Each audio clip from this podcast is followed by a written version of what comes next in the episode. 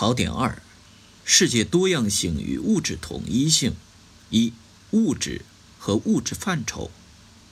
第一点，所谓物质，就是不依赖于人类的意识而存在，并能为人类的意识所反映的客观存在。物质的唯一特性是客观实在性。三种形态的唯物主义对物质的理解。分别是：第一种，古代朴素唯物主义，他对物质的理解是金、木、水、火、土等具体的物质形态。第二种，近代形而上学唯物主义，他认为物质是原子。第三种，现代辩证唯物主义认为物质是客观存在的。所以它具有客观实在性。同时，这三种形态的唯物主义对物质的理解具有共同点，就是从朴素到科学，从片面到比较全面，但都把世界的本源归结为物质，主张物质是第一性的，意识是第二性的。第二点，恩格斯认为，物物质。无非是各种物的总和，而这个概念就是从这一总和中抽象出来的。这样就明确指出了哲学物质概念与自然科学关于具体的物质形态和物质结构的概念之间共性与个性的关系。列宁指出，物质是标志客观实在的哲学范畴，这种客观实在是人通过感觉感知的。它不依赖于我们的感觉而存在，为我们的感觉所复写、摄影、反应。列宁是从物质与意识的关系上来把握物质的。拓展与点拨：一、客观实在不一定是人可以直接看得见、摸得着的实物，比如磁场就是需要仪器来感知。重点在于，它是存在于人的意识之外，不以人的意志为转移。二，不要混淆自然科学物质结构概念与哲学物质范畴，它们是个别与一般、个性与共性的关系。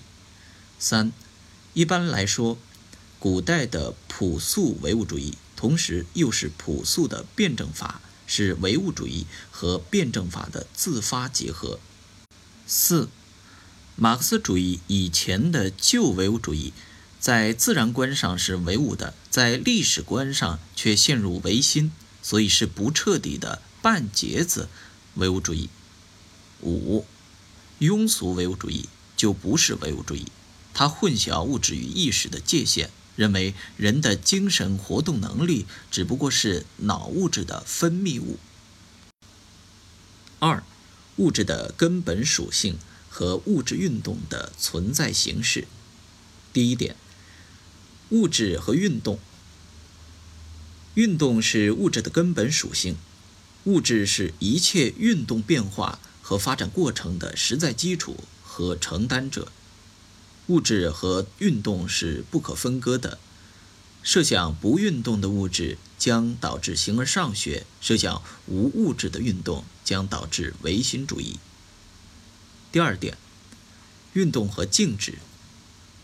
物质世界的运动是绝对的，变动性、无条件性；静止包括空间相对位置暂时不变和根本性质暂时不变这样两种运动的特殊状态，是相对的，稳定性、有条件性。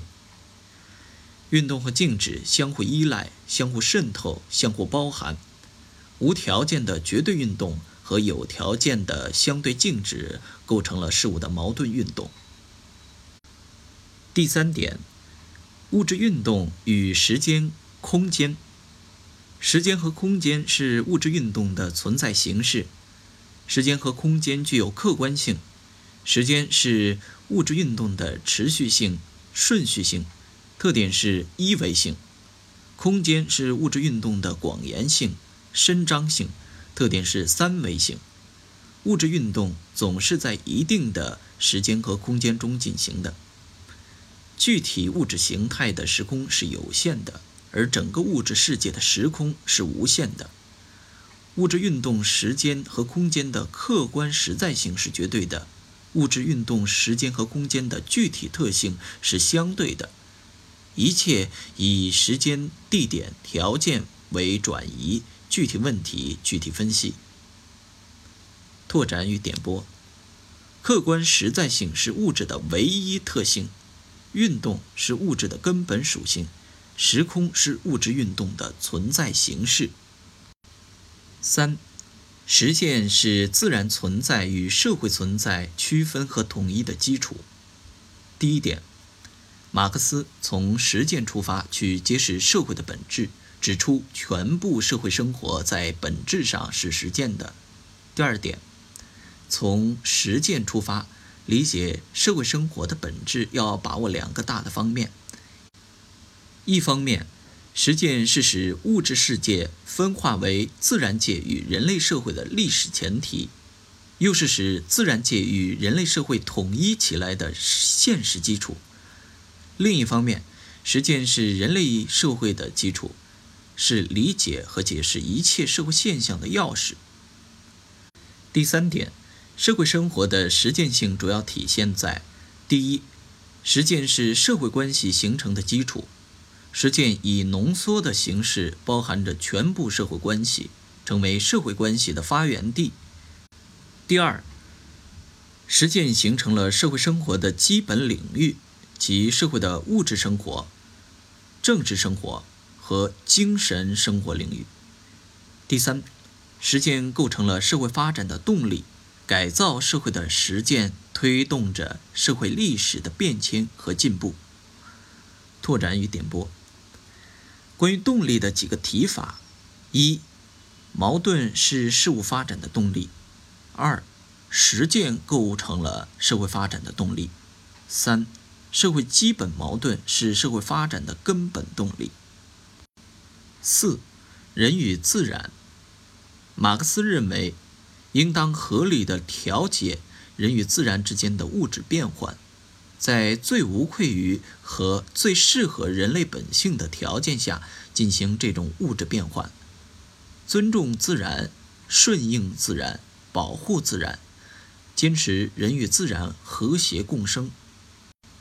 五、世界的物质统一性原理及其意义。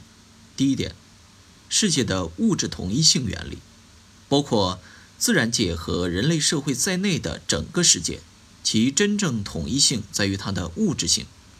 第一，世界是统一的，即世界的本源是一个。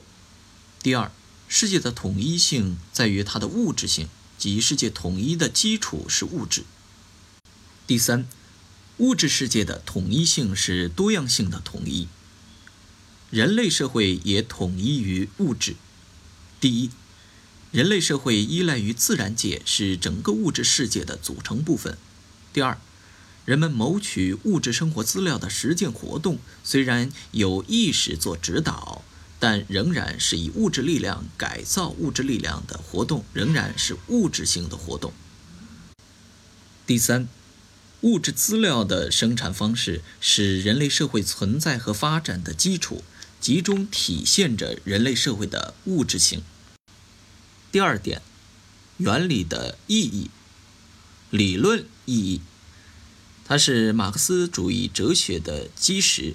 马克思主义哲学的一系列原理和原则都是以此为根据和前提的，从而成为彻底的。唯物主义一元论的世界观，实践意义，它是我们从事一切工作的立足点。一切从实际出发是唯物主义一元论的根本要求。拓展与点拨：一，一切从实际出发，实事求是，这是从世界物质统一性原理中得出的最重要的结论。二，世界的物质统一性原理。是马克思主义的基石，剩余价值理论是马克思主义经济理论的基石。